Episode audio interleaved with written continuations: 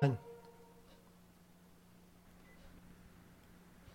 家好，我是摩托笔记二号编，欢迎回到摩托杂谈，这里是摩托笔记的 Podcast 频道。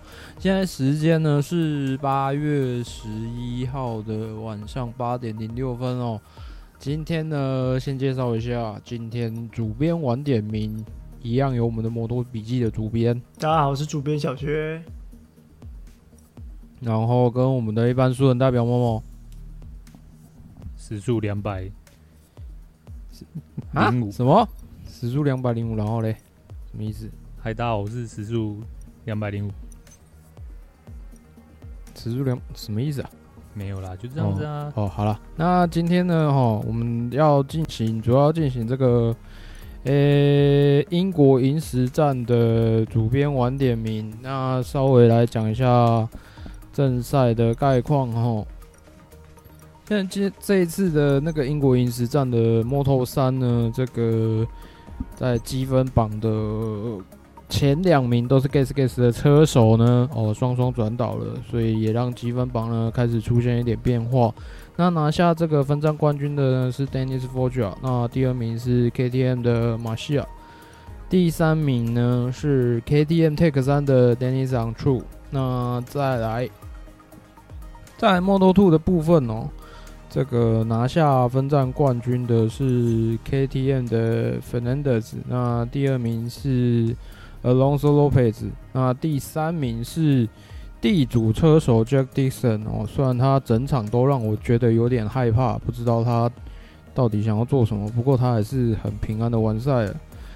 那接下来要讲到的是 MotoGP 的部分呢，拿下分站冠军的是 Pecco Bagnaia。第二名是小牛，那第三名是澳洲车手 Jack Miller。那讲到这个积分榜的部分呢，哦，现在目前 Moto 三呢，呃，领先积分榜的是 Sergio Garcia Gas Gas 的车手，那他的积分是一百八十二分。那第二名是他的队友 Gavaro，那他的积分是一百七十九分。那第三名的 Dennis Foggia 呢，因为这个在积分在英国银石站呢，积分榜前两名都双双转倒了，所以他的积分有迎头赶上的一个迹象。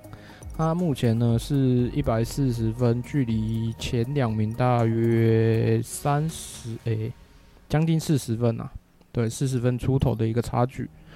那再来呢，Moto Two 的部分。领先积分榜的是这个 KTM 的 Fernandez，他的积分是一百七十一分。那第三名是小梁兰，积分一百五十八分。第三名是 VRT 的一百五十六分。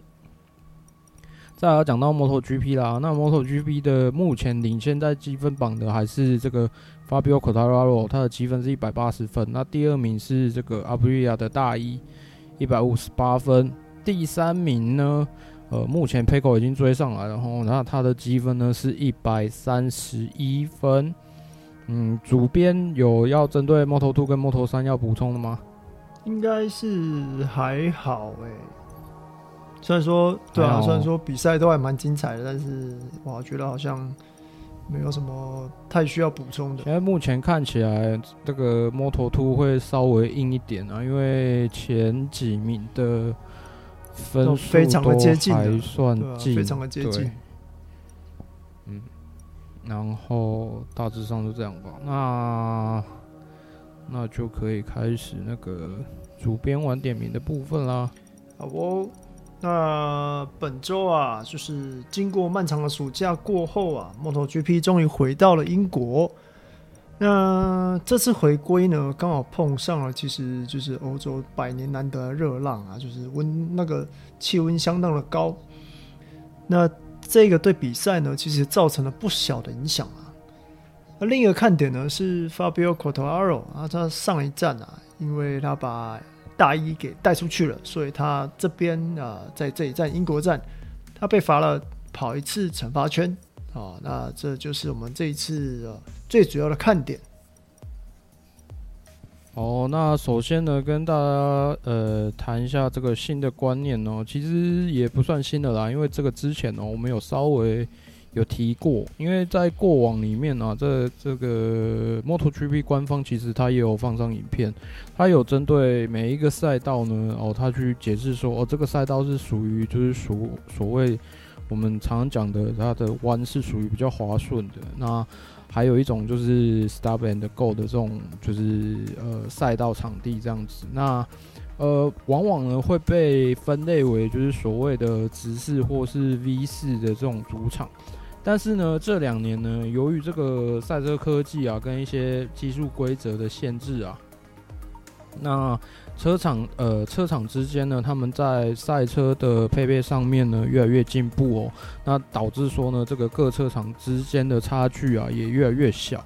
那在过去呢，呃，车厂开发的方向啊，就是事物分为这个直线跟弯道。但是现在，像这个 V 四车厂如杜卡迪啊、Viv 啊，越来越能发挥弯速。那呃，顺带一提的就是，那时候在德国站的时候，杜卡迪可以有很好的表现。呃，在媒体的报道里面，他们是用了，就是呃，他们有用了比较。我记得没有错的话，好像是比较小一点版本的这个孔乙套件，让他们的让他们在就是比较低速的弯道的时候，也可以有很好的弯速可以去发挥。那在阿普利亚的表现呢，更像是拥有这个 V 四动力的直式赛车啊。那这场比赛呢，其实可以看得出来哦，这个阿普利亚的弯速确实是相当的优秀。那出弯的时候呢，可以将这个山叶给超掉。那杜卡迪呢，则是一样优，呃，这个动力相当强大。那即便呢，在弯速稍微比这个铃木还要慢哦，但只要稍微可以跟上啊，那直线当然是不用讲，就可以直接超越哦。那到这里呢，其实 V 四赛车哦，可以说是发展到一个相当强大的地步。明年呢，就只剩下三叶加直四，而且还没有，他们还明年还没有卫星车队。那对于开发来讲，会相当相当的吃亏啊。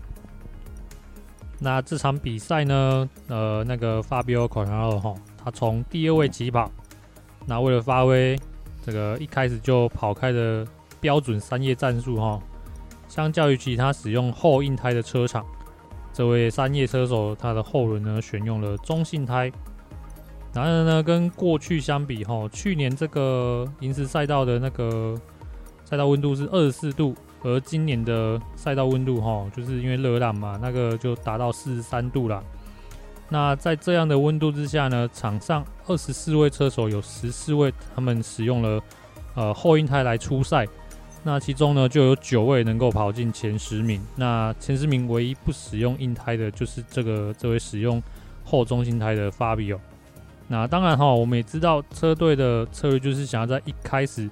尽量拉开一个适当的距离，然后在最后一区最后一刻去跑那个 long lap penalty。那为了就是希望说能有更多的缓冲。那在这个 long lap penalty 的规则就是只要被打出那个要跑进去的讯号的时候，哈，就要在三圈内就要呃去跑那个惩罚圈，啊，不然就得多跑一次的惩罚圈。那在这场比赛的状况来说，如果不把惩罚圈算进去，发表应该可以在第六圈之后拉开距离啊。那其实呢的这这个赛事总监啊，他们其实在第二圈的时候就打出讯号了，这使得这个 Fabio 他其实不得不在三圈之内跑完惩罚圈。在这个时候啊，他其实是紧咬紧咬着他的呃同乡哈，他的同乡扎口排在第二。可是因为这个讯号都已经出来了，他其实没有太多时间可以让他思考，所以啊，在跑完惩罚圈。呃，就是第三圈、第二圈啊，就是第三圈要准备要进去。那跑完之后，其实只比上一圈慢一点二秒，那让他落落在第五位啊，领先啊、在小牛的前面。但是他前面呢有 Jack Miller 啊、Alex Brings 跟 Pecco Bagnaia 这这三位车手，让他呢呃，就是在后面跑了相当挣扎，让他后轮啊开始过热。那相反的，就是。如果以用硬用硬胎的车手来看的话，Miguel Oliveira 他是从第十四位起跑，选用硬胎，他还能够在赛事的尾声啊往前杀到第六名，而且还轻松的把发表超掉。其实这都可以看出来啊，这一场比赛最适合的选胎就是后硬胎。那 Fabio 他在他在赛后说啊，其实他们的选胎就是有问题，在练习赛呢，他们也没有想过用硬胎跑跑看。那我们前面其实有说到啊，这去年的赛道温度只有二十四度。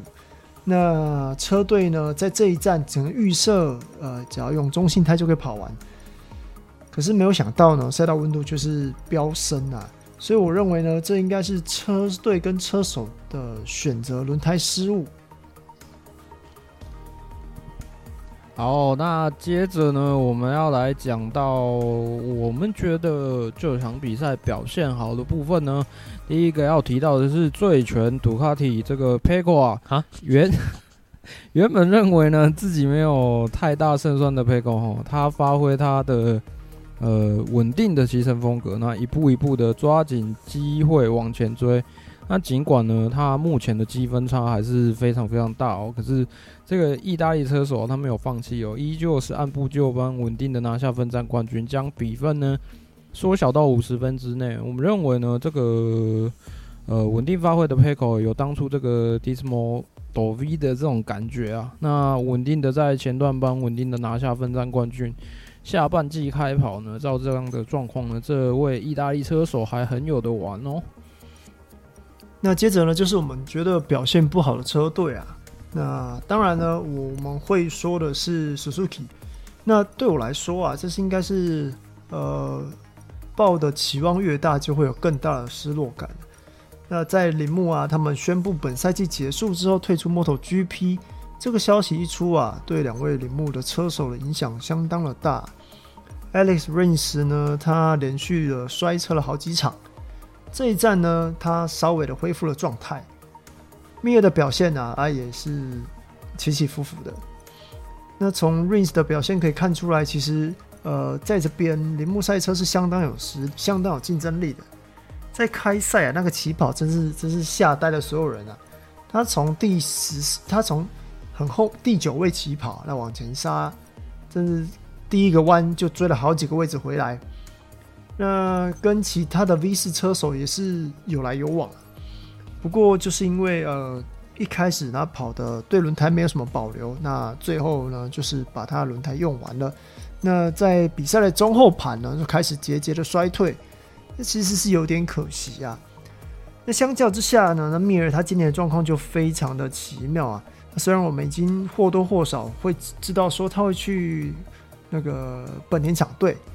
不过呢，现在还没有消息呢。我想大概是因为还在谈详细的内容吧。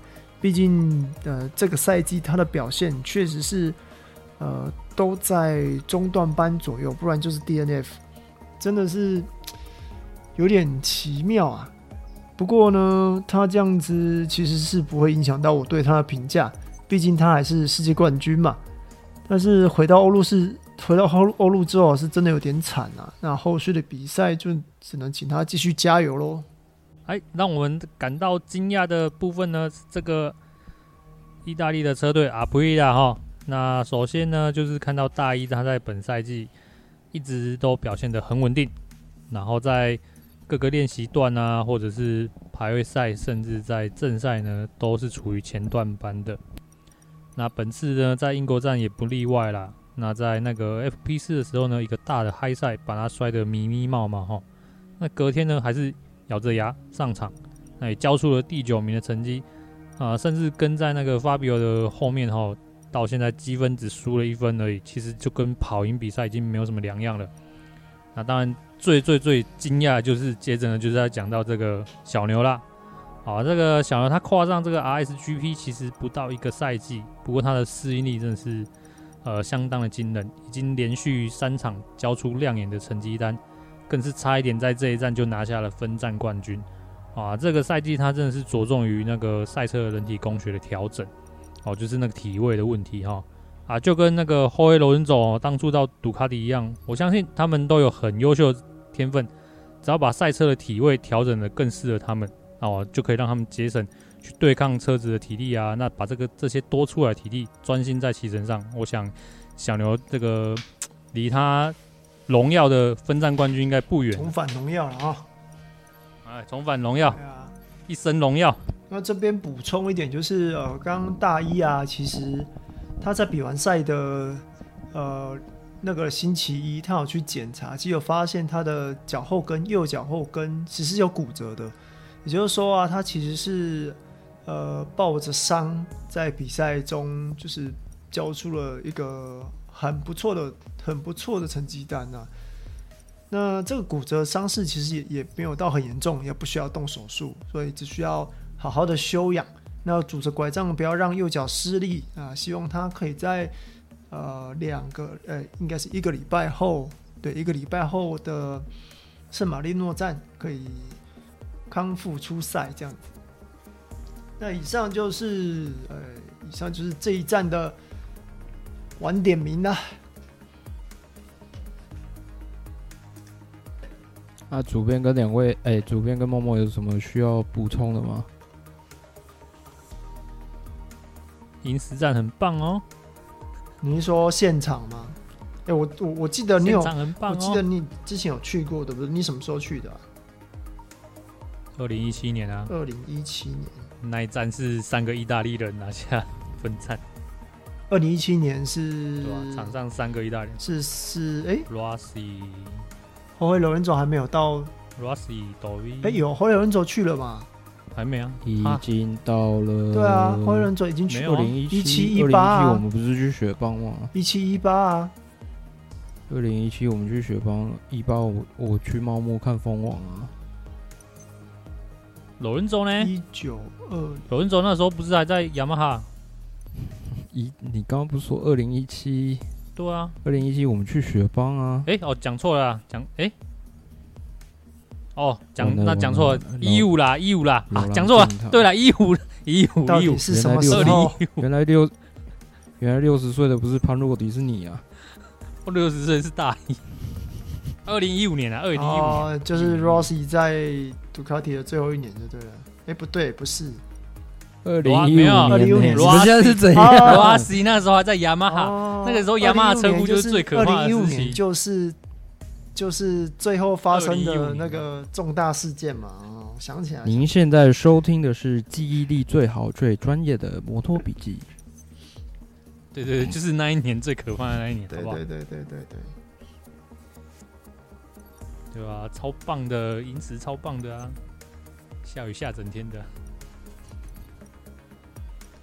那你要分享？不过今年是因为那个讲、嗯、啊，分享什么？他不是分享，分享分他分享过了。哦哦哦、以前你现在到底是你们两个今天到底是怎样？到底想怎样？状态不好，状态不是很好，状态不好啊！我就问你们，到底有没有东西要讲？有吗？不要这样好吗？乱讲。我这礼拜一直职业倦怠啊，好累啊！我明天要交结案报告了，到现在还生不出。没关系，没关系。你去韩国，大部分的那个什么，大部分的工作到底是都在做什么？喝酒，吃烧肉，吃烧肉，好爽啊！大部分工作当然就是当那个，因为我我是 当欧巴。欧巴，我是 我是品管啊，然后有一些东西要看啊，还有一些文件要审啊，所以一个礼拜会被卖掉四次吗？什么卖掉四次？原来就是你，还好你没有误会，这礼拜有没有在游泳？哎、欸，对啊。那边不是下暴，那是那是那是首尔，我在釜山这附近，首尔、哦、在釜山旁边，所以釜山在山上，釜山在海边。哎、欸，釜山不是啊，不是山吗？釜山在海边。韩国有很多山，以山当做地名的地点。完了，现在是地理台吗？反正今天会让你想不到，我们今天是诗意台，然后又是地理台。国家地理频道，那徐再次为您推荐。您现在听的是最专业、记忆力最好、最 有最有国际观、知识率知识率含量最高的摩托笔记。都是什么鬼啊？好啦，就这样子啊。反正银石战争很棒。对，嗯。那、啊、你要做车主分享吗？车主分享这么快？啊，不然呢？你知道我这礼拜骑乘里程超少的呢，因为我几乎都在工作，都没时间。啊，反正你你差不多在一个月就要卖车了，还不快分享？哦，对哦。喂，不是吧？什么鬼？哎、欸，我今天出门起来录音的录音室的路上，我把它切到那个 Sport 模式，第一次第一次骑那个 Sport 模式。哦，那个加速完全不一样哎，感觉差超多的。对，好爽哦，应该不会卖车吧？然后啊，我前几天啊，骑在那个七四上面，然后被导航骗了，因为我准备下一个交流道，就被导航骗了。我想说，嗯，对啊，他叫我往右转啊，我就转了啊。哦，我骑到国道四号，然后嘞，有很危险吗？你有血流成那？对啊，你有靠边停车吗？谁管你靠边停车？我当然是赶快下一个交流道，赶快骑下去，啊。你有被逼车吗？没有，但旁边全部都汽车的时候，有人跟你说机车到底这样啊？没有，上面就没靠，上面也没有机车道。那有人开车过来要把你的钥匙吗？没有，没有，没有，没有，没有，因为还是算高速骑乘啊。对啊，而且我后面好像。只有一台小客车而已。对对对对，但是当你要下交流道的时候，停在交流道等的时候，我我觉得他们可能会觉得想说，嗯，可能觉得哪里有一点违和感。没有啦，他们他们开错路了，他们他们是走他们走七四啊，他们开错路了。明明那是、啊、那已经是国道四号。什么？不过还好还好，大概只多走了一公里而已吧。对啊，因为那个国道四号还没完全，还没完全盖好。徐徐敏峰应该知道那个啊，哪一个？七四啊，在潭子附近那边，他不是要接成么字形吗？所以他还在盖啊。很久没有哦，你很久没有走那里啊？我很久没有去七四。就，还好啦，就多走了一公里啊。那其实没什么啊。哎，反而那一段那一段国道四号的那个路幅还比七四快速道路还要小呢。对啊，这样都不会血流成河了，整天在那边血流成河，笑死人了。你们你们，好啦，那要要讨论卖东西，要讨论要讨论今天收到的那个吗？那你要先你要先 ending 掉吗？我不知道哎、欸。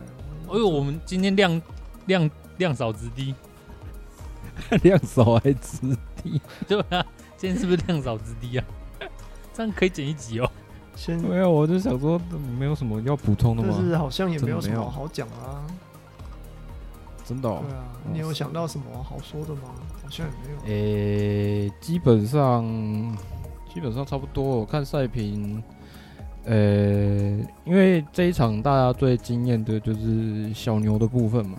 还是我们要插赌？插赌，小牛什么时候拿分站冠军？这个其实不好说，欸，你确定你要跟我赌吗？不太好吧？没没没没没，你是把它点掉，我是把它凑上去，我们两个属性不太一样，